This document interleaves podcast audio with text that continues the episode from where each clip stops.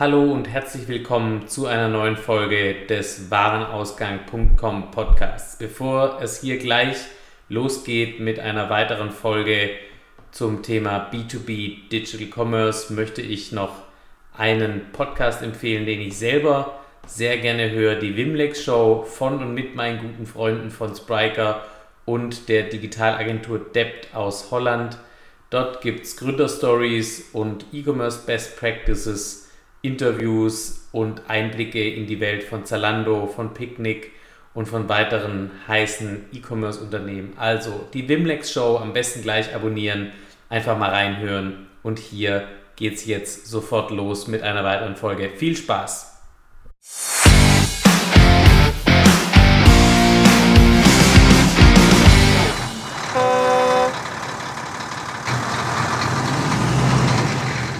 Ja, hallo und herzlich willkommen zu einer neuen Ausgabe des Warenausgang.com Podcasts. Ich bin heute hier in Berlin bei Impera zusammen mit Janis Wiebrock und wie immer, bevor ich jetzt die Lebensgeschichte von Janis erzähle, sag doch einfach mal, wer bist du und was machst du eigentlich? Genau, ja. Hallo äh, Lennart, ähm, freue mich, dass das geklappt hat, ähm, dass wir uns kennenlernen und ich ein bisschen über Impera erzählen darf. Ähm, erstmal über mich erzählen darf. Ähm, ich selber bin äh, seit zwölf Jahren in der Branche, in der Baubranche äh, und speziell auch einen Einstieg in, der, in die Baustoffbranche mhm. gefunden vor zwölf Jahren. Ähm, habe äh, Architektur und Wirtschaftsingenieurwesen studiert, ähm, bin dann ähm, im Baustofffachhandel gelandet, hier in Berlin, in, in einem sehr renommierten Unternehmen ähm, und habe mich von Anfang an mit dem Thema Wertschöpfung in der Baubranche beschäftigt.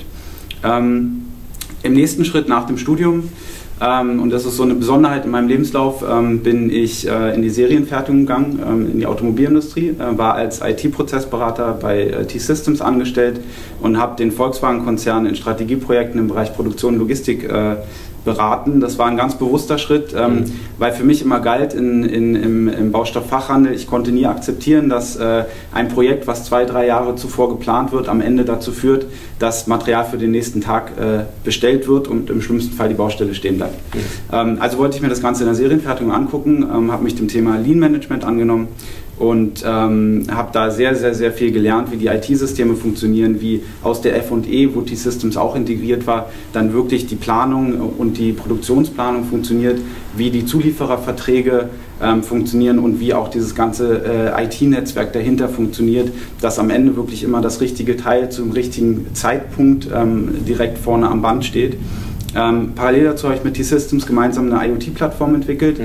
Ähm, da war ich auch als Berater mit drin ähm, für den Bereich Track and Trace. Ähm, die läuft heute für die Echtzeitverkehrssteuerung im Hamburger Hafen. Und ein zweites Projekt ähm, war im Bereich der äh, europäischen Logistiknetzwerke für den Volkswagen-Konzern selber. Und es ging tatsächlich darum, Echtzeit-Logistikströme zu steuern äh, mit einem Forecast auch für die Produktion, um eben vorausschauend auf Engpässe äh, zu reagieren, die durch irgendwelche Fehler entstehen. Ähm, genau, danach bin ich dann äh, mit diesem Wissen wieder in die Bauindustrie gegangen und war bei Dresden Sommer im Bereich Lean Construction Management. Mhm. Ähm, das heißt also, das Lean Management wieder übertragen in die Einzelfertigung als Berater in Großprojekten. Habe da auch wiederum sehr viel Erfahrung ähm, gesammelt in der Bauindustrie, ähm, auch die Problematiken erfahren, ähm, warum manchmal auch vorausschauendes Arbeiten auch aufgrund von vertraglichen Konstellationen in Großprojekten nicht so gut funktioniert.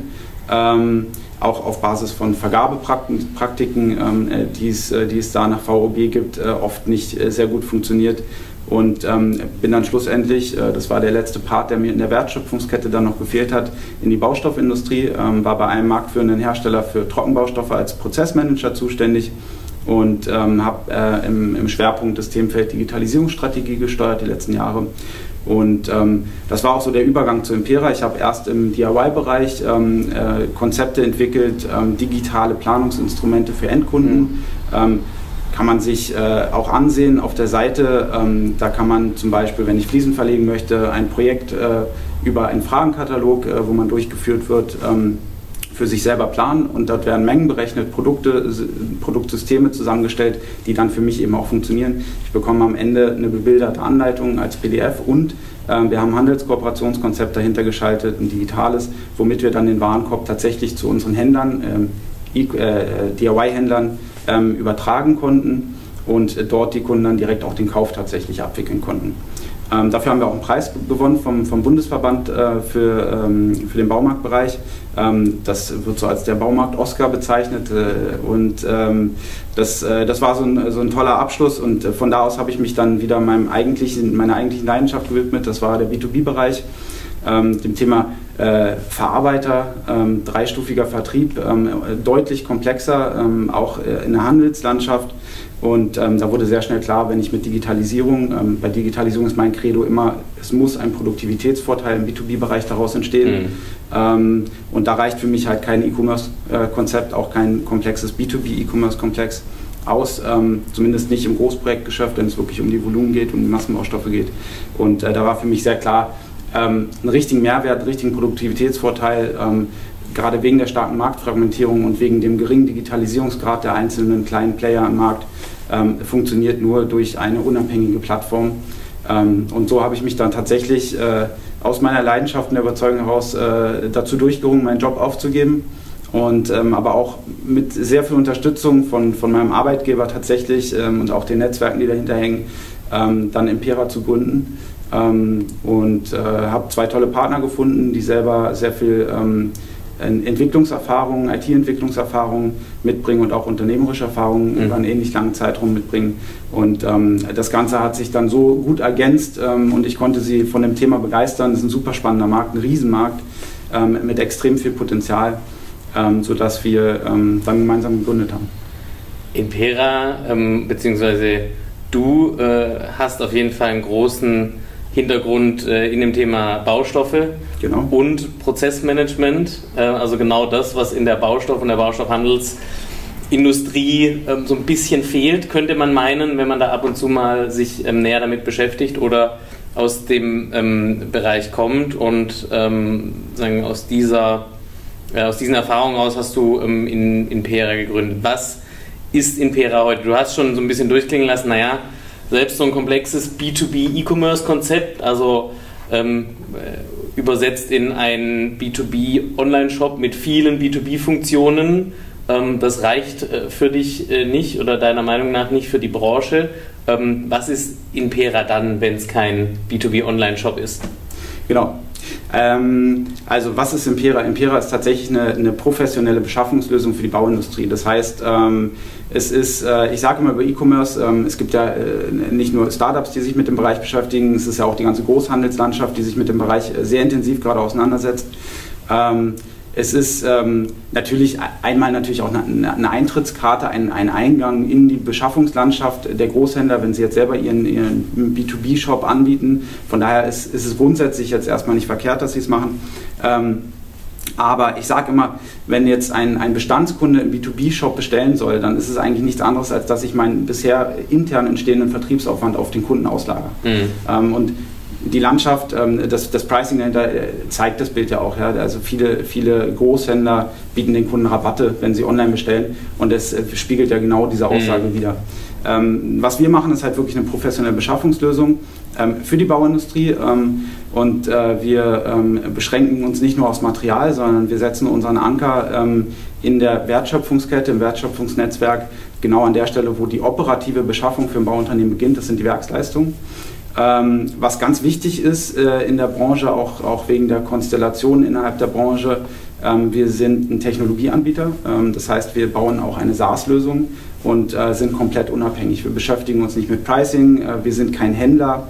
Ähm, und das halte ich für ganz wichtig. Ähm, ich hatte die letzten zehn Jahre sehr tiefe Einblicke in die Branche und ähm, es ist völlig verständlich, dass der Handel sich auch ein Stück weit vor, äh, vor neuen Konzepten natürlich schützt, einfach um seinen regionalen Markt zu schützen. Thema regional ist eben ein ganz großer ähm, Punkt, äh, auch warum, äh, warum äh, vergleichbare Konzepte wie, wie Contorion meiner Meinung nach in der Baustoffbranche nicht eins zu eins ähm, umzusetzen sind. Ähm, und von daher nimmt der Handel da auch einen wichtigen Part ein. Ähm, was wir dann äh, machen, ist, ähm, ein Generalunternehmer kann seine Werksleistung ausschreiben. Wir werden das auch nach, weiter nach vorne integrieren auf die Planungsebene mhm. irgendwann. Mhm. Da spielen aber dann die Produktdaten nochmal eine andere Rolle. Ähm, und ähm, die Nachunternehmer werden direkt dann äh, auf unserer Plattform vernetzt. Das heißt also, wir, haben, äh, wir fahren keine bilaterale Kunden-Lieferanten-Beziehung, die wir abbilden, sondern wir integrieren uns multilateral in ein Projekt und vernetzen die Projektteilnehmer, ähm, worüber natürlich auch, ähm, wenn man jetzt an das Thema Wertschöpfung in einem Bauprojekt äh, denkt, nochmal viele, viele weitere Möglichkeiten hinteraus entstehen. Ähm, darüber hinaus können dann ähm, die Nachunternehmer, auch der GU selber, ähm, natürlich auch das Thema Material ähm, für sein Objekt anstoßen. Und die daraus entstehenden Konditionen werden in unseren Procurement-Prozess äh, geschüttet sozusagen, ähm, worüber wir dann über Technologie und Schnittstellen ähm, die wir integrieren, die Möglichkeit haben, einen extrem großen Effizienzgewinn ähm, einen Transparenzgewinn ähm, in diesem Beschaffungsnetzwerk für ein Bauprojekt abzubilden. Und mit Transparenz meine ich jetzt äh, vornehmlich nicht den Preis, mhm. Sondern äh, vornehmlich Informationen, die, wir, die wir im Projekt steuern. Das heißt also, ihr seid ähm, in erster Linie eine Daten- und Prozessdrehscheibe. Du hast gesagt, eine Software, also Software as a Service, genau. sagen für ähm, Kunden. Also ihr habt schon eine quasi eine Buy-Side, ja, also die, die Bauunternehmer und äh, Generalunternehmer, ähm, vielleicht sogar auch Bauträgerseite und eine Sell-Side, also genau. die Händler- und Herstellerseite und integriert euch an der Schnittstelle dann zwischen Händlern und Kunden, beziehungsweise auch zwischen Herstellern genau. und, äh, und äh, Kunden. Genau. Genau so funktioniert das. Ähm, der große Mehrwert für ein Bauunternehmen ist eben, er hat äh, alles auf einen Blick. Er kann auch entweder direkt auf unserer Plattform oder über eine API natürlich aus seinen eigenen Systemen heraus, wenn er, wenn er die hat, ähm, äh, je nachdem auch, äh, wie groß äh, das Unternehmen ist und wie weit digitalisiert das Unternehmen ist, ähm, kann er eben alle seine Lieferantenbeziehungen steuern. Ja. Wir hatten da ein schönes Beispiel, ähm, ein, sehr, sehr, sehr großes Bauunternehmen ähm, haben für das ganze Unternehmen äh, ein Procurement-System äh, eines sehr namhaften Herstellers eingeführt, was äh, natürlich ein immenses Investment war. Mhm. Und am Ende sagte der Einkäufer zu mir, Fibok, es ist wunderbar, ich, ich kann ganz toll Kugelschreiber bestellen, aber keine Baustoffe. Ja, weil mir fehlen die digitalen Schnittstellen in die Handelslandschaft. Und das sehe ich auch als einen sehr großen Mehrwert und das ist auch unsere Vorgehensweise. Ähm, wir, wir, sind halt wirklich Experten in der Branche, Experten in der Technologie und wir äh, arbeiten mit sehr namhaften und großen Partnern aus der, aus der Branche selber auch zusammen. Und ähm, was wir im Moment machen, sind wirklich die, die äh, technologischen Durchstöße. Das heißt ähm, zum Beispiel ähm, das Thema, eine ERP-Schnittstelle zu einem Händler aufzubauen, wo wir eben den ganzen Informationsworkflow für den Angebotsprozess, aber auch den Procurement-Prozess abbilden können, ähm, bis hin aber auch, wenn der Händler schon so weit ist, dass die Daten wirklich sauber gepflegt sind, zu Warenbeständen. Ja.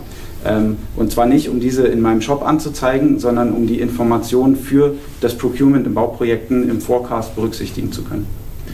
Du hast ähm, gesagt, dass äh, die Kunden ihre Lieferantenbeziehungen ähm, über die Plattform steuern und ähm, pflegen können. Ähm, auch eine meiner Erfahrungen, dass sagen, das Thema Lieferantentreue im Baustoffbereich relativ hoch ist und sagen, man seinen Händler oder seine Händler hat und auch auf Produktseite seine Produktmarken hat, selbst wenn die Produkte sogar ja, genormt sind oder genau. eins zu eins vergleichbar sind, man dann halt eine präferierte, ähm, präferierte Marke hat. Ähm, das heißt also, äh, ihr versucht euren äh, Kunden ähm, das gewohnte Umfeld und die gewohnten Kataloge zu geben, in denen sie sich sowieso bewegen und nicht, sagen sie, auf, eine, auf ein eigenes Sortiment oder auf ein selber kuratiertes Sortiment ähm, ähm, ähm zu, ähm, zu heben. Wie, sieht da, wie kann man sich da den Onboarding-Prozess vorstellen? Also ist es dann so, dass für jeden neuen Kunden, den ihr gewinnt, ihr dann immer gleich nochmal fünf Händler äh, zusätzlich irgendwie onboarden müsst? Genau. Ähm, wir konzentrieren uns bei diesem individuellen Onboarding ja sehr auf das Projektgeschäft. Das mhm. heißt also, dass äh, die Bauunternehmen tatsächlich ihre eigenen Lieferanten mit ihren individuellen Konditionen mitbringen können. Ähm, das funktioniert auch nur, weil wir eben unabhängiger Technologiepartner sind an der Stelle. Ähm, sonst würde das natürlich nicht funktionieren, weil wir ja auch eine gewisse Transparenz darüber bekommen, ähm, die, wir, die wir natürlich nicht, äh, nicht in irgendeiner Art und Weise weiterverwenden dürfen. Ähm, da sind wir auch ganz klar und sauber. Und gleichzeitig kann natürlich trotzdem auch ähm, über, die, über die Anfragen äh, das Bauunternehmen über unser, äh, auf unser gesamtes Netzwerk, was dahinter liegt, mhm. zugreifen. Ja. Ähm, Schöne ist dass äh, brauche ich auch vielleicht mal neue Baustoffe, brauche ich vielleicht auch mal für eine Fassade eine besondere Lösung für ein Bauprojekt, dann ähm, muss ich eben auch nicht nach Lieferanten suchen, sondern äh, finde über die Produkte, über die Kategorien eben auch die passenden Lieferanten, ähm, kann mich auch mit den Herstellern austauschen, ähm, wenn es jetzt um so spezielle Themen wie Pla äh, Fassadenthemen ähm, geht, wo es auch richtig um Volumen geht und Beratung geht. Und was wir eben auch machen, ist äh, den, den, dreistufigen Vertrieb wirklich in der Art abzubilden und zu digitalisieren, dass äh, hinten raus auch das bestehende Geschäftsmodell, ähm, dass der Hersteller eben dem Bauunternehmen ein Angebot macht, ähm, äh, wenn es um große Volumen geht, dass dieses dann aber eben über den regionalen Händler abgewickelt wird. Auch das funktioniert alles. Ähm, da haben wir letztes Jahr ein sehr interessantes Testprojekt gemacht, ähm, wo wir ähm, genau dieses dreistufige Prinzip abgebildet haben mit Lieferabrufen von der Baustelle. Im Bereich Transportbeton war das ähm, mit ein paar Partnern. Und ähm, es war tatsächlich so, dass zwei Drittel der Rechnungen, die über uns gelaufen sind, ähm, dann fehlerhaft waren. Ähm, das heißt, Digitalisierung hat da einen extrem großen Mehrwert, äh, wenn ich die Medienbrüche entferne, die Konditionen eben hinterlegt mhm. sind und diese Fehler entfallen, dann äh, spare ich mir zum Beispiel auch den, den Rechnungsprüfungsaufwand ähm, auf, der, äh, auf der Seite. Also sozusagen die Fehler in den Rechnungen habt ihr darüber erkannt, dass die Daten von der Bestellung mit der Rechnung abgeglichen wurden genau. und dann sagen, auf eurer Plattform gematcht wurden. Genau. Es war natürlich letztes Jahr ein MVP, hands-on, mhm. äh, auch ganz klar. Ja, es ist, glaube ich, auch kein Geheimnis äh, bei einem Startup. Irgendwie muss man sich ja technologisch auch entwickeln. Aber ähm, das ist halt äh, der, der Business Value dahinter. Ja? Ähm, mhm. Wir sagen äh, durch die Integration, auch die digitale Integration bei den Händlern in, in die ERP-Systeme, ähm, es gibt keinen Vertriebsmitarbeiter äh, mehr, der wirklich Bestellungen aufnehmen muss. Ähm, der Rechnungsworkflow, ähm, auch der Abgleich mit Lieferscheinen funktioniert äh, bis hin zur Automatisierung ähm, in der Rechnungsprüfung, dass man, äh, dass man 50, 60, 70 Prozent Prozesskosten da wirklich einsparen kann. Und ich finde halt, ähm, ist natürlich immer Prozesskosteneinsparung, wird immer sehr schnell gleichgesetzt mit Personalkosten und mhm. damit mit Stellen. Aber ich finde halt, da wir im Moment eher uns in, in der Fachkräftediskussion befinden in der Branche, äh, ist es einfach ein wesentlicher Hebel, der uns auch aus dem Bauunternehmen zum Beispiel gespielt wird. Ähm, von daher ähm, glaube ich, äh, ist es ja genau der richtige Weg, Prozesseffizienz, weil die ja in der Regel immer dort getan wird, wo ähm, wo dann Kapazität frei wird für wertschöpfendere Tätig, äh, Tätigkeiten. Also die Leute arbeiten am Ende des Tages genauso lang, aber, haben aber am Ende des Tages mit dem gleichen Aufwand mehr fürs Unternehmen genau. ähm, geleistet. Ähm, Stichwort leisten, was muss denn heute, sagen, was muss denn ein Kunde leisten, um Impera-Kunde werden zu können? Also gehe ich einfach bei euch auf äh, impera.de und registriere mich da und ab da äh, geht's los? Ähm, oder ähm, wie sieht bei euch da der kundenseitige Onboarding und äh, vielleicht sogar auch der Vertriebsprozess aus? Aber wir sind, äh, wir sind natürlich jetzt noch in ein zartes Pflänzchen in einer sehr frühen Phase. Ähm, und ähm, der Onboarding-Prozess ist äh, für ein Bauunternehmen äh, schlussendlich ein, äh, ganz einfach, ähm, weil unsere Lösung erstmal ähm, über eine Registration, ähm, Registrierung ähm, einfach nutzbar ist. Ähm, es gibt dann unterschiedliche Pläne. Den größten Mehrwert hole ich natürlich über eine Schnittstelle raus. Ähm, wenn ich ein eigenes ERP-System nutze, was vielleicht auch wieder mit meinem Planungssystem verbunden ist, daran arbeiten wir mit Pilotkunden. Ähm, und da haben wir unterschiedliche Kostenpläne und wir äh, arbeiten daran, die Schnittstellenimplementierung in diese Kostenpläne über eine Laufzeit zu integrieren, um das Modell einfach smart und möglichst einfach für den Kunden mhm. hinten rauszuhalten. Das heißt, es ist auch nicht transaktionsbasiert, sondern ihr arbeitet auf äh, sagen, einem äh, Abo-Modell, einem Software-Abo und. Genau, ähm, es, wird, ähm, es, wird, äh, es wird auch die Abo-Modelle auf der Hersteller-Händler-Seite ähm, geben, wo wir, wo wir auch noch Leistungen ähm, zusätzlich anbieten. Gibt für alle auch einen kostenlosen Plan, das ist auch klar. Ähm, das muss ich auch mit anbieten, wenn ich, äh, wenn ich die Händler integrieren will. Ähm, aber es wird zusätzliche Leistungen, Technologien geben für jeden Partner in dem Wertschöpfungsnetzwerk, die zu drastischen Kostensenkungen, ähm, Prozesskostensenkungen ähm, führen werden, auch äh, in, der Angebotsphase. Und ähm, wir, haben, wir haben im Moment ein Kostenmodell, was, äh, was auf der Lieferantenseite noch eine geringe Fee, ähm, also eine Provision mit beinhaltet. Ähm, das benötigen wir einfach, äh, um auch die Technologie skalieren zu können, weil wir da sehr viel investieren müssen. Mhm. Die ist aber tatsächlich ähm, so ausgelegt, dass sie äh, absolut auch in, in Großprojekte und Streckengeschäfte reinpasst. Also die Kostenersparnis, das war mein Ansatz beim Pricing, die Kostenersparnis liegt immer deutlich über dem, was die Unternehmen für uns bezahlen müssen. Das heißt, daran richtet ihr auch sagen, eure, eure Preisfokussierung genau. aus und äh, macht es den Kunden wahrscheinlich auch äh, im Marketing zumindest transparent. Genau, genau, absolut. Ja. Was muss ich denn ähm, als Händler mitbringen? Also meine Erfahrung mit Händlern im Baustoffbereich ist, äh, dass es zum Teil schon schwierig ist, selbst ähm, Bestände im ERP äh, in Echtzeit zu haben und äh, wenn die dann drin sind, dass die dann auch tatsächlich stimmen. Ähm, Produktdaten ähm, sind auch nochmal ein Thema und generell sagen die softwareseitige oder ERP-seitige Readiness für so eine Integration. Ähm, was muss ich denn heute tun, um mich auf der Sell-Side, vielleicht fangen wir erstmal bei einem Händler an mhm. und schauen uns dann nochmal die Hersteller an, um, um mich da mit euch zu integrieren und letztendlich meine Kunden auch über Impera glücklich machen zu können? Genau.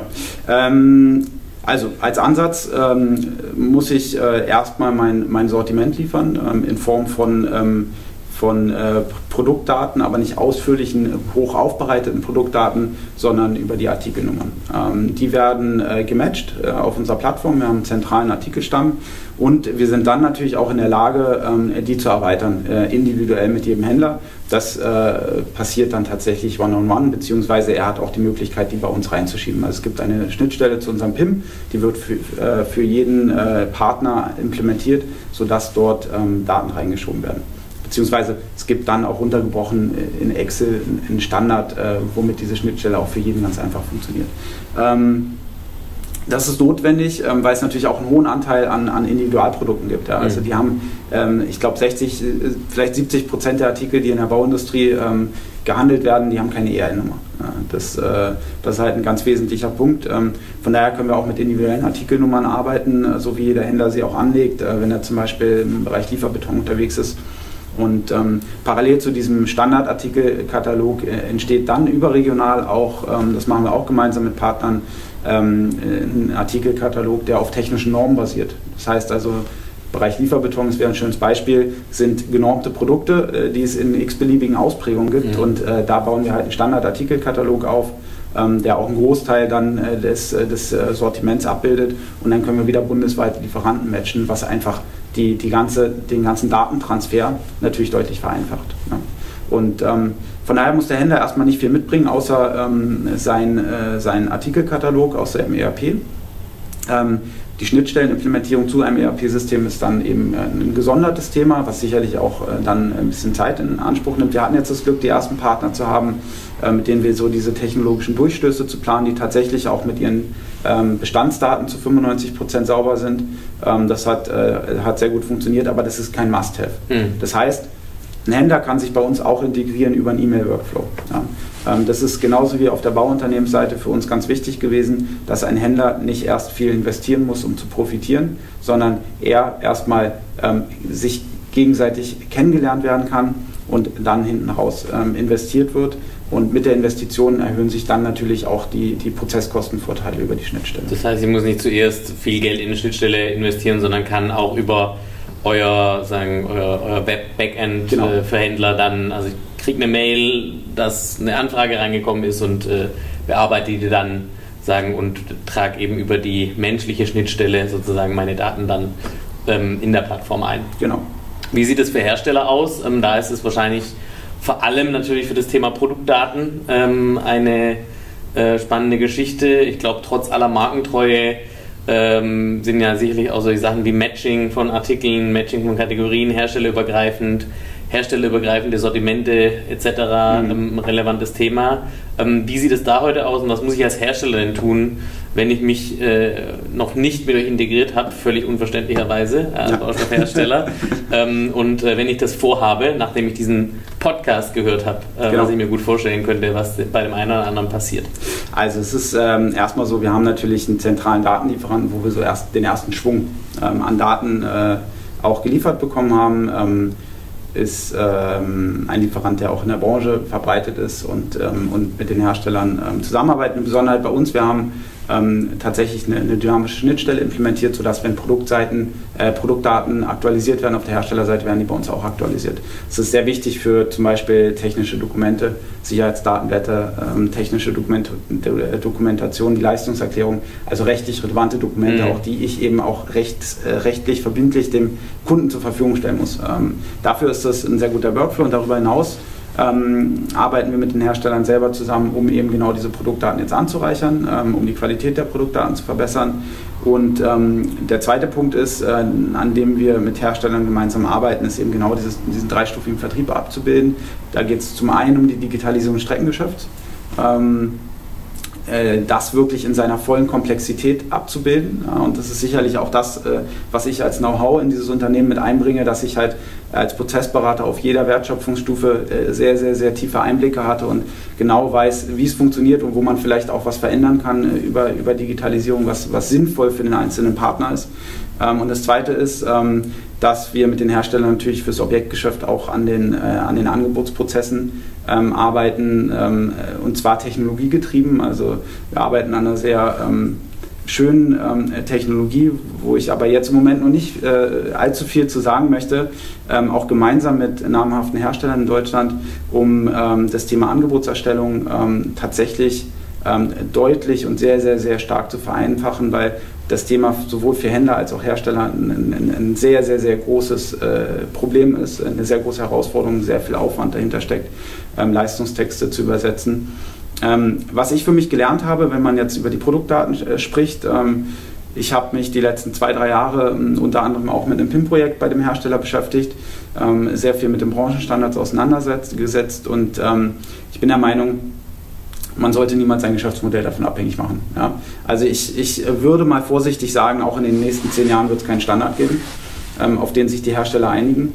Ähm, und da sind wir noch sehr weit weg äh, davon, ähm, über einzelne Attribute und technische Daten von Produkten zu reden, die vereinheitlicht werden. Ähm, ich äh, habe deswegen für mich ähm, und, und auch im Team ähm, eher einen technologiebasierten Ansatz, dass wir uns von den Daten, von der Datenstruktur sehr stark unabhängig machen, sondern ähm, den, ähm, den Vorteil, ähm, den man eben aus der Digitalisierung schöpfen kann, aus der Datenverwendung über tatsächlich ähm, sehr innovative technologische Lösungen findet. Und genau das ist auch ein Part, den wir jetzt mit den Herstellern gemeinsam entwickeln, ähm, weil ähm, wenn äh, eine Hagebau ähm, als äh, sehr, sehr, sehr große Handelskooperation mit einem Riesenteam über vier Jahre an Produktdaten arbeitet, dann muss ich mir ähm, überhaupt nichts vormachen. Ich, ich werde das als Startup nicht stemmen. Ja. Mhm. Und ähm, äh, da sind wir halt äh, eher in der Stärke ähm, auf der Technologieseite zu sagen, okay, dann ähm, gucken wir halt, wie, wie, schaffen wir denn Technologie, die vielleicht auch für die Hagebau dann den Mehrwert bringt. Ähm, denn als unabhängiger Partner können wir den Mehrwert dort ja auch äh, ohne Probleme reinliefern. Gibt es auch ähm, gerade Richtung Händler und Hersteller ein Monetarisierungsmodell? Also gibt es Dienstleistungen ähm, eurerseits, für die ein Hersteller oder ein Händler auch bezahlen muss, wenn ihr integriert werdet? Weil das ist ja auch Aufwand, der entsteht und äh, für die Händler steht ja auch in der Regel dann ein Geschäft äh, dahinter und äh, was nichts kostet, ist auch nichts. Genau. Ähm, äh, wer will es besser wissen wie einer, der sehr nahe an der Grenze zu Schwaben wohnt? Ja. Ähm, ähm, wie sieht es da aus? Äh, kostet mich das was als Händler oder Hersteller? Ja, nur schaffe, schaffe ohne Häusle ist auch Ja, das ist ne? auch schwierig, genau. Richtig, ja, ähm, ja ähm, es gibt, wie gesagt, für jeden einen kostenlosen Einstieg. Ähm, Standardfunktionalitäten, die wir eben auch in dem Netzwerk dann mhm. natürlich benötigen, weil wir ja die Partner im Netzwerk benötigen. Darüber hinaus gibt es für die Bauunternehmen, aber eben genauso für die Hersteller und Händler gibt es ein dreistufiges Kostenmodell ähm, was dann sich über diese, diese einzelnen Leistungen rechtfertigt. Die Technologie für die Angebotserstellung ist, ähm, ist zum Beispiel eine, äh, eine derjenigen, die an einem Kostenplan läuft. Und ich hatte es ja anfänglich schon erwähnt, dass äh, die Schnittstellenimplementierung eben dann in einem weiteren Kostenplan läuft, worüber dann wirklich äh, Vorgänge automatisiert werden können. Ähm, wenn wir jetzt nochmal zurückspringen Richtung der Kunden, ähm, wenn ich dann als Händler oder als Hersteller unterwegs bin, welche Kunden kann ich denn da erwarten? Ähm, also wie ähm, sprecht ihr heute eher ähm, kleinere Bauunternehmen an? Sind es äh, eher direkt die äh, Vincis und äh, weiß ich nicht, Goldbecks dieser Welt, äh, die, großen, die großen Unternehmen? Ähm, ist es von allem ein bisschen? Ähm, wie sieht denn eure Kundenlandschaft heute aus? Also da wir, ähm, da wir sozusagen ähm, in, in der frühen Entwicklungsphase sind mhm. und, und Sales gleichzeitig machen, ähm, ist eigentlich äh, das ganze Konzept komplett ein Stufenmodell. Ähm, wir nähern uns tatsächlich von der ganz großen Seite. Mhm. Ähm, das heißt, heute entwickeln wir mit namhaften Herstellern, mit großen, ähm, äh, großen Händlern und mit ähm, großen äh, Bauunternehmen, großen GUs. Die eben äh, über das Thema Material auch die Werksleistung nachfragen. Über die Werksleistung kommt dann eben die nächste Ebene, die Nachunternehmer mit mhm. rein und so bricht sich das Ganze runter. Ähm, und so äh, sieht auch äh, unsere Produktroadmap aus. Mhm. Äh, das passt halt alles genau eins zu eins übereinander. Ja. Und ähm, es ist natürlich auch, da muss man sich nichts vormachen, ja, jede Plattform hat so ein bisschen das Henne-Ei-Problem, mit, mit dem es zu kämpfen hat. Es ist natürlich für uns auch ganz wichtig. Wir haben erstmal durch die Unabhängigkeit die Voraussetzung geschaffen, dass wir mit dem, mit dem Handel sehr eng zusammenarbeiten können. Und wir haben ähm, über die GUs natürlich die Nachfrage mhm. auf der Plattform, damit es auch attraktiv für die Lieferanten ist, weil ähm, auch wenn ich kein Wettbewerber bin, ist es natürlich äh, so, dass die ganze Branche im Moment äh, sich vor Aufträgen kaum retten kann. Und ich muss natürlich sehr genau schauen, wo ich meine Zeit investiere. Und da wollen wir natürlich die, die gewisse äh, Attraktivität ähm, und die Perspektive auch mitliefern.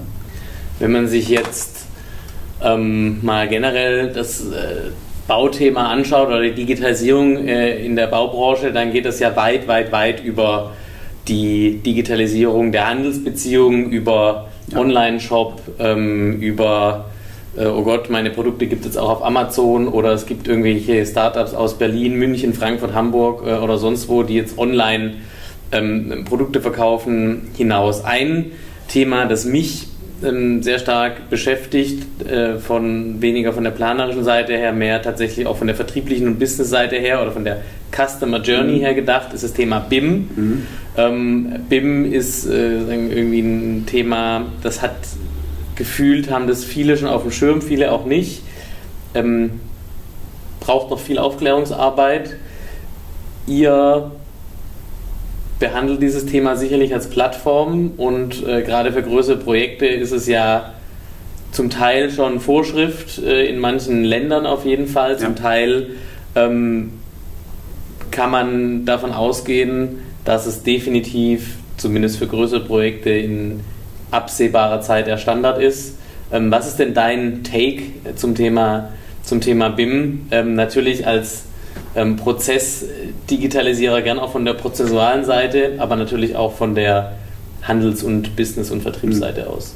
Also ich finde das äh, Thema BIM ähm, super spannend. Ich habe mich vor, vor zehn Jahren, glaube ich, ähm, schon ähm, im Rahmen der, der Bau damals ähm, mit dem Thema ähm, RIB ITFO ähm, auseinandergesetzt. Planen 5D hieß es damals. Mhm. Ähm, super spannende Lösung. Äh, grundsätzlich der Ansatz, ähm, lieber mehr Kopf in der Planung verwenden, mehr Aufwand in die Planung stecken, ähm, um dann eben in der Ausführung sauber zu arbeiten ich glaube, der größte Mehrwert ist tatsächlich, dass genau das, was ich eingangs gesagt habe, ein Projekt wird zwei, drei Jahre im Voraus geplant und am Ende wird Material für den nächsten Tag bestellt. Das gleiche ist ja auch die Organisation mhm. der, der Ausführung auf der Baustelle. Ich glaube, der, der große Mehrwert ist, sind, ähm, sind zwei Dinge. Ähm, zum einen, alle Fachplaner planen in einem Datenmodell. Das heißt, es gibt eine Kollisionsprüfung. Wenn ich also dann nochmal irgendwie ein Fenster verschiebe, dann äh, sehe ich auch, dass da vielleicht eine Steckdose ist und kann halt in der Planungsphase vor Baustart schon reagieren. Ähm, das zweite Thema ist, ähm, dass eben alle Daten, wenn es dann äh, wirklich äh, sauber im Projekt verwendet wird, dass alle Daten tatsächlich auch ähm, schon sehr früh zur Verfügung stehen und ich kann halt anfangen, sehr früh ähm, äh, wirklich vorausschauend zu planen und zu arbeiten. Dazu gehört natürlich auch, dass ich alle Protagonisten, die zum Schluss in der Ausführung irgendwie zusammenkommen, miteinander vernetze. Und das ist natürlich unser Part, wo wir auch in das Thema BIM reingehen. Ähm, in Deutschland ähm, ist es so, äh, andere Länder sind ja deutlich weiter in dem Thema. In Deutschland ist es so, meiner Meinung nach, ähm, ich finde es sehr gut, dass jetzt politisch getrieben wird. Also es gibt ja im Bereich Infrastruktur, wird es auch äh, ab 2020 dann zur Pflicht. Ich sehe aber zwei Herausforderungen in Deutschland. Zum einen ähm, ist, es, ist es die HUAI, ja, die Honorarordnung, die halt da noch nicht ganz raufpasst, weil es ist ja so, ich stecke ja jetzt mehr Aufwand in die Planung, mhm. habe dafür im optimalen Fall weniger Aufwand ähm, in der Ausführung, in der Steuerung und, äh, und Überwachung. Ähm, das heißt, da muss die HOAI ähm, auch, äh, auch dementsprechend angepasst werden, dass die Vergütung angepasst wird. Ich habe aber gerade gelesen, dass, äh, dass es da tatsächlich ähm, gerade Bewegung gibt, um das zu tun.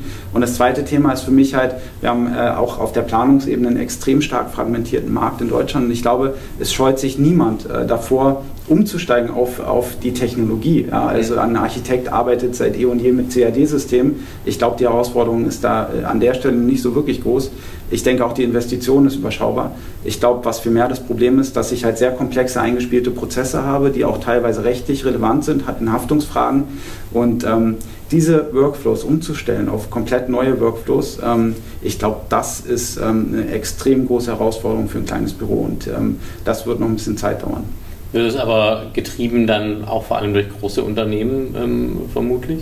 Natürlich. Ähm, also viele GUs arbeiten natürlich komplett ähm, digital in der Planung. Ähm, wir haben Partner, die, die planen komplett digital und äh, ähm, haben sogar ihre eigenen Stücklisten hinterlegt und können bis in die Beschaffung runter mhm. ins Procurement ähm, wirklich ähm, mit diesen 3D-Daten dann auch arbeiten. Auch die Leistungstexte für die Ausschreibung entstehen natürlich aus diesem Modell dann heraus. Ähm, haben also ihren, ihren komplett eigenen Datenstamm, den sie aufgebaut haben. klar. Das heißt also, was das, äh, sagen die die Verbreitung in, in der Breite des Marktes betrifft, ähm, da gibt es noch ein paar Hürden. Ähm, Wenn es aber darum geht, um große Volumen und das, was heute sozusagen als Bauboom passiert, der passiert ja vor allem in den 19 Ballungszentren in Deutschland und, äh, und nicht jetzt äh, beim, im Einfamilienhaussektor irgendwo in der Lüneburger Heide oder im, in Hohenlohe oder in Niederbayern. Ähm, da äh, gibt es auf jeden Fall ähm, Bewegung und da wird, kann man das sagen, je größer so ein Bauprojekt ist, desto höher ist die Wahrscheinlichkeit, dass es heute schon oder morgen tatsächlich äh, mit BIM geplant wird? Es gibt tatsächlich zwei Seiten. Ähm, es ist zum einen das große Projekt, wenn es denn ähm, eine, eine ähm, also momentan eher ein, ein GU-Projekt ist. Ja. Mhm. Bei den Teilvergaben ist das deutlich schwieriger. Und es gibt das andere Ende, nämlich das Thema Einfamilienhaus. Immer dann, wenn ich Hersteller habe, die halt ähm, viele Gebäude erstellen mhm. ja, und vielleicht auch standardisiert ähm, mhm. Fertigteile oder Teilfertigteile, ähm, die sind in den Themen natürlich auch sehr, sehr, sehr weit. Ähm, wenn man jetzt mal über das Thema BIM ähm, hinausgeht, gibt es ja noch eine ganze andere Menge Themen, die ähm, sagen, eure Construction Tech-Kollegen im Startup-Bereich da äh, unternehmen. Ähm, zum Beispiel äh, ist für mich immer ein imposantes Beispiel der Bricklaying Robot äh, von Hadrian, ein, also quasi ein, ein äh, Dreiachs-LKW mit einem relativ langen Ausleger, der dann selber Stein auf Stein mörtelt, auch nach einem, einem CAD-Modell. Ähm, und da, äh, glaube ich, zum Beispiel auch eine ähm, globale Kooperation mit Wienerberger eingegangen ist, als der größte äh, Hersteller von ja, Ziegelstein, jetzt mal umgangssprachlich gesagt. Ähm, das heißt, also Robotik am Bau, ist das so ein Thema, wo du sagst, ja, da wird es auch mehr geben ähm, in Zukunft? Äh, ist das sowas, wo man, ähm, wo man sich darauf einstellen muss? Ich kann es nicht genau einschätzen. Äh, es gibt sehr viel Bewegung, auch, äh, auch im Bereich Beton, im Bereich 3D-Druck. Ähm, ich glaube, ähm, das ganze Thema ist halt ähm, noch sehr schwierig in der Statik, gerade beim Bereich Stahlbeton. Ähm, bei diesen ähm, im Bereich Mauerwerkserstellung kann ich mir das schon eher vorstellen, ähm, weil natürlich der reine Prozess des Mauerns durchaus auch, äh, auch automatisiert erfolgen kann. Warum denn nicht? Natürlich steht es ein bisschen äh, in der Konkurrenz zu, zu dem Trend ähm, von, äh, von Fertigteilen oder Teilfertigteilen, die es ja inzwischen auch im Mauerwerksbau von sehr erfolgreichen Anbietern gibt ähm, haben wir auch ein paar Partner, die halt mit Mauerwerksfertigteilen sehr erfolgreich mhm. unterwegs sind. Da muss man halt einfach gucken, äh, ökonomisch, ähm, was, was setzt sich an der Stelle durch. Aber ich finde es auf jeden Fall einen sehr spannenden Ansatz, ähm, da wirklich äh, sehr weit nach vorne zu denken, visionär zu sein und, äh, und mit solchen Technologien auch zu spielen ähm, als Innovation in der Baubranche. Ähm, ich glaube, Digitalisierung hat, äh, hat ähm, vorher noch ganz andere Hebel in der Baubranche. Das heißt also Effizienzgewinn in den äh, in den bestehenden Prozessen nicht so groß, dass man jetzt erstmal keinen äh, keinen äh, mauerbauenden Roboter braucht, äh, sondern vielleicht äh, einfache Prozesse oder Prozesse einfacher hm. erstmal äh, in ihrer Effizienz verbessern kann. Ich, ich, glaube tatsächlich, der treibende Faktor für, für solche Technologien wie, wie den Roboter ähm, ist, äh, ist wahrscheinlich eher der Fachkräftemangel. Ja? Weil wenn ich da zu einem Engpass komme, dann bringt mir halt über die reine ähm, Effizienzsteigerung dieser Roboter eben auch Mehrwert, ähm, denn ich kann einfach äh, Leistung erbringen und äh, das mit relativ großer äh, Sicherheit. Ähm, aber ansonsten ist es für mich eher so, dass, ähm, dass ich schon ähm, enormes Potenzial für Digitalisierung in der Branche sehe. dabei geht es äh, für mich, aber das ist so, so äh, auch meine Vision für Impera, und ähm, auch das, was ich eben aus der Automobilindustrie mitgebracht habe. Ähm, ich habe ja, wie gesagt, äh, das Geschäft im, Baustoffhandel bei einem sehr renommierten äh, Fachhändler hier in Berlin kennengelernt und er wurde halt nicht müde. Ähm, er stand extrem äh, ein für das Thema Wertschöpfung der Branche und wurde eben auch nicht müde, das, äh, das Thema Baustelle mal als Feldfabrik zu sehen, weil ja immer gesagt wird, ja, die Branchen sind nicht vergleichbar, mhm. es ist äh, eine Einzelfertigung, der Ort ist unterschiedlich, die Partner sind unterschiedlich. Und ich, ich würde sogar noch einen Schritt weiter gehen und sagen, ja, man, man kann ähm, über, über einen äh, gewissen Zeitraum tatsächlich fast an so eine Effizienz rankommen, indem man eben heute über die Digitalisierung und die Vernetzung eine, eine projektübergreifende Plattform hat, äh, die eben auch äh, einen kontinuierlichen Verbesserungsprozess über die Auswertung solcher Daten, über die Bewertung von, äh, von, ähm, von Nachunternehmern, Lieferanten, wie die auch zusammenarbeiten, ähm, implementieren kann, wo man dann tatsächlich eine ähnliche Evolution starten kann, wie sie auch die Automobilindustrie durchlebt hat. Man muss sich ja nichts vormachen, das ist ja nicht von heute auf morgen entstanden. Und ähm, ich sage auch mal, ich will da auch ein bisschen eine Lanze für die Branche brechen. Ähm, ähm, kommt manchmal so vor, dass sie total angestaubt sei und überhaupt nicht up-to-date, aber man muss sich nichts vormachen mit allen Regeln und Normen in Deutschland ist Bauen ein, ein sehr, sehr, sehr komplexes Unterfangen. Ähm, und dort kommen eben die unterschiedlichen Partner zusammen. Und ähm, ich glaube aber, es sind, äh, sind äh, gerade heute ähm, genug äh, innovative Köpfe äh, unterwegs in der Baubranche, die auch richtig Lust auf so eine Themen haben. Ähm, dass man, äh, dass man sowas auch entwickeln und umsetzen kann. Man sieht ja auch in dem ganzen Bau- und, Baubereich, so meine Beobachtung, dass es für wirklich Branchenfremde sehr schwierig ist, da äh, äh, einzusteigen. Ähm, wenn man sich jetzt zum Beispiel anschaut, äh, Beispiele, die mir da einfallen, so im Dunstkreis äh, Termondo, der Philipp Pauster, der quasi aus der Energieberatung kam und sich auch sagen, mit dem Thema schon inhaltlich stark auseinandergesetzt hat. Ähm, die Jungs von Hadrian, die äh, jetzt auch keine 25-jährigen äh, Studienabbrecher sind, sondern auch gestandene äh, Ingenieure, die ähm, Construction Equipment gebaut haben und, mhm. äh, und sagen, Robotik entwickelt haben jahrelang oder eben bei euch, du mit äh, sagen, zehn Jahren Hintergrund im Bereich Prozessmanagement, äh, Lean Management und äh, natürlich der Baustoffbranche. Würdest du sagen, dass es auch so ein Hemmschuh ist, dass man einfach ähm, da so ein großes äh, Wissen auch braucht und das ist für jemanden, der wirklich von außen reinkommt, selbst wenn er viel Geld von einem Venture Capital Fonds bekommt, ähm, da äh, trotzdem einen viel steinigeren Weg äh, vor sich hat, um da irgendwo hinzukommen? Genau, ich habe ähm, ich, ich kenne auch genug Jungs ähm, aus, äh, aus der VC-Welt, ähm, aus der Startup-Welt, ähm, erfahrene Gründer, die sich äh, natürlich mit dem Markt beschäftigt haben. Der ist super attraktiv, ähm, wenig digitalisiert, ähm, also äh, einfach ein enormes Potenzial, die aber einfach den, den Eingang und das passende Geschäftsmodell nicht gefunden haben und dann schlussendlich äh, sich einem anderen Thema angenommen haben und das auch mit Erfolg es ist einfach so, ähm, man, man braucht tatsächlich ähm, sehr viel tiefe Kenntnisse, ähm, um eben genau den richtigen Hebel ähm, zu finden und ähm, die Konstellation der Branche, die Verhältnisse äh, unter den Partnern, die sind extrem sensibel. Ähm, und da versucht sich auch jeder sehr, sehr, sehr intensiv zu schützen und auch tatsächlich mit sehr viel Weitblick, äh, was sein eigenes Geschäftsmodell äh, betrifft, unterwegs zu sein. Und das äh, ist tatsächlich so, dass ähm, der beste Schlüssel in die Branche ähm, ist das persönliche Netzwerk und das bestätigt sich auch bei uns tatsächlich. Jetzt äh, sitzen wir hier in, in Berlin. Ähm, wie ist es dann bei euch? Äh, gibt es da jetzt, äh, wenn es in Deutschland Venture Capital gibt, dann sitzt es ja äh, im Zweifel hier in Berlin. Ähm, ähm, ist es dann auch oder seid ihr für klassische Venture Capital Investoren dann heute auch schon ein Thema oder ist es eher so, dass sie sagen, naja, die sitzen eigentlich schon so weit äh, draußen äh, am, an der Ecke des S-Bahn-Rings, äh, mhm. das, äh, äh, da, da haben wir, wollen wir jetzt erstmal nichts äh, mit zu tun haben und eine Verzehnfachung des Unternehmenswert in drei bis fünf Jahren mit einem IPO kriegen wir in so einem Modell auch nicht hin und dadurch mhm. ist es unattraktiv oder wie, ähm, sagen, wie siehst du so dieses Verhältnis von diesen klassischen Investoren in Startups, ähm, in, in Tech-Companies äh, und, und jetzt eben dem, was ihr macht. Genau, also wir planen schon äh, natürlich äh, mit der entsprechenden Skalierung, die Technologie, die wir entwickeln, die technologischen Durchstöße, die sind auch alle für sich skalierbar. Das ist auch nicht nur für uns wichtig, sondern auch, ähm, auch für die Partner aus der Industrie, äh, die Händler und, und die Bauunternehmen, dass sie skalierbar sind, ja, eben um das Netzwerk zu vergrößern. Ähm, der Markt ist super attraktiv. Ähm, von daher kriegen wir natürlich viele Anfragen von VCs tatsächlich, ähm, die auf uns zukommen. Und wir haben auch äh, sehr, sehr viele Gespräche ähm, geführt in die Richtung.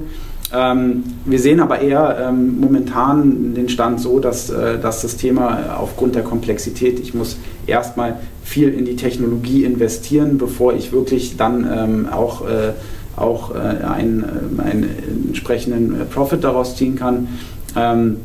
Dazu kommt die Komplexität, die, die Undurchdringlichkeit, die Undurchsichtigkeit der Branche, wo man eben auch das gewisse Vertrauen oder eben die Erfahrung mitbringen muss. Ähm, dass äh, tatsächlich äh, wir eher auf der Suche nach strategischen Investoren sind und dort den Austausch suchen und ähm, wir auch dort ähm, immer wieder Anfragen äh, bekommen, ähm, auch grundsätzlich äh, von den Partnern, mit denen wir zusammenarbeiten. Ähm, weil da einfach der Austausch gut funktioniert und im besten Fall sind es natürlich dann die Generalunternehmer, die auch das entsprechende Volumen mitbringen und äh, darüber natürlich auch einen gewissen Treiber, ähm, äh, treibende Kraft auf die Plattform bringen. Jetzt wird man ja oft ähm, gewarnt vor strategischen Investoren. Ähm, den ähm, strategischer Investor, der natürlich viel größer und viel gewachsener und natürlich viel professioneller aufgestellt ist wie ein Startup mit einem strategischen Interesse, heißt ja dann im Umkehrschluss oft, dass man nicht mehr an seinem Startup arbeitet, sondern damit verbringt, ähm, die Vorstandsabteilung des strategischen Investors zu bespaßen und denen ähm, Dinge über die digitale äh, Welt zu erzählen. Ähm, wie muss man denn da zusammenarbeiten, dass wirklich sozusagen ein, ein strategischer Investor auch dem Startup wirklich einen strategischen Mehrwert bringt und nicht nur äh, rauszieht und einen im schlimmsten Fall als Showpony von äh, Vorstandsmeeting zu Kundentag zu äh, Betriebsversammlung scheucht?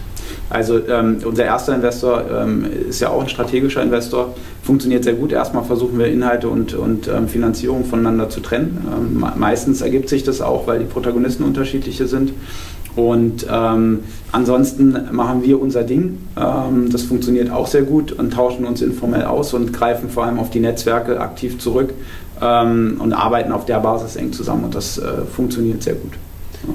Das heißt also, wenn man sagen, sich äh, da wenn man da Spielregeln findet und die sagen, genau. sich auch der strategische Investor auf die inhaltliche Agenda committet, dann kann man auch zumindest immer mit dem Finger drauf tippen und sagen, äh, schön jetzt auf der Vertriebskonferenz in Teneriffa drei Tage zu sprechen, aber wir müssen jetzt hier in diesem Sprint folgende Dinge liefern, deshalb äh, komme ich jetzt äh, leider nicht mit. So. Genau, Genau, so, ähm, so ist es. Äh, das geht übrigens nicht nur uns so, sondern auch äh, andere äh, Startups im, im Bereich Construction Tech, die ähm, klassisch durch äh, Strategen finanziert sind oder sogar sehr eng dranhängen. Ähm, bei denen ist es genauso. Also es ist eher so, dass man schon auf die Vertriebsmaschine auch zurückgreifen kann aber ähm, eher so, dass für uns weniger Aufwand entsteht oder für die entsprechenden Unternehmen weniger Aufwand entsteht, sondern äh, dass man auch, ähm, auch in der Organisation und Abwicklung wirklich Unterstützung erfährt, ja? sodass man halt einfach Reichweite generiert, ohne selber im Startup viel Kapazitäten zu binden. Du gehst äh, jetzt im Anschluss an den Podcast erstmal in Urlaub, äh, den hast genau. du dir wahrscheinlich wohl, wohl verdient. Ähm, danach geht es dann aber wieder äh, frisch erholt weiter. Wie sieht denn die Zukunft aus? Wie sieht 2019 aus für Impera? Wie sehen die nächsten Jahre aus? Ähm, äh, wie lange äh, seid ihr durchfinanziert? Ähm, was kommt als nächstes bei NPR? Genau, wir ähm, haben natürlich eine sehr starke Vision, ja, die läuft über die nächsten fünf, sechs Jahre. Wir wollen Beschaffung in der Baubranche automatisieren ähm, über technologische Integration. Ähm, da haben wir jetzt schon angefangen mit, mit Partnern ähm, strategisch daran zu arbeiten, ähm, technologische Lösungen von externen Partnern zu integrieren das äh, funktioniert auch sehr gut. Ähm, ich bin gespannt, wie sich das in, letzten, äh, in den nächsten Jahren umsetzen lässt. Ähm, daran werden wir arbeiten. Ähm, wir werden ähm, sicherlich noch viel in die Entwicklung investieren. Das wird sich auch im Team widerspiegeln. Ähm, größter Fokus ist eben auf die Entwicklung im Moment. Und wir werden äh, dann im nächsten Jahr das, äh, das Sales- und Marketing-Team skalieren. Ähm, daraus erschließt sich auch, wir werden, äh, wir werden dann Ende des Jahres, nächstes Jahr, ähm, wirklich äh, den, den MVP öffnen. Ähm, und ähm, so dann auch über die Technologie skalieren in den nächsten Jahren. Ähm, wie es dann weitergeht, ähm, wird man sehen. Ich sehe extrem großes Potenzial. Ich stehe halt mit, mit meiner Leidenschaft wirklich hinter der Vision, die sich ja jetzt über zwölf Jahre entwickelt hat. Ähm, und wir kriegen extrem gutes Feedback aus dem Markt. Ähm, und ähm, ja, ich, ich scheue mich auch nicht davor zu sagen, meine, meine Lösung, die ich entwickle, die ist nicht nur in Deutschland verwendbar, sondern auch international. Und international ist die Branche extrem attraktiv. Ja, wenn man mal im Moment äh, in die USA schaut, äh, zukünftig wird es dann China und Indien werden die größten Wachstumsmärkte sein. Ähm, ja, ich bin, ich bin gespannt, was, äh, was auf uns zukommt. Ist auf jeden Fall Potenzial da für Impera. Janis, dir herzlichen Dank für deine Zeit, für die Einblicke. Alles Gute. Ja, und äh, wer äh, mal persönlich von dir mehr erfahren will, der darf sich bestimmt auf LinkedIn Natürlich. oder Xing mit dir vernetzen. Sehr gerne. Sehr gerne. Wir Herzlichen freuen uns Dank. über jeden Kontakt. Vielen Dank, Lennart. Super.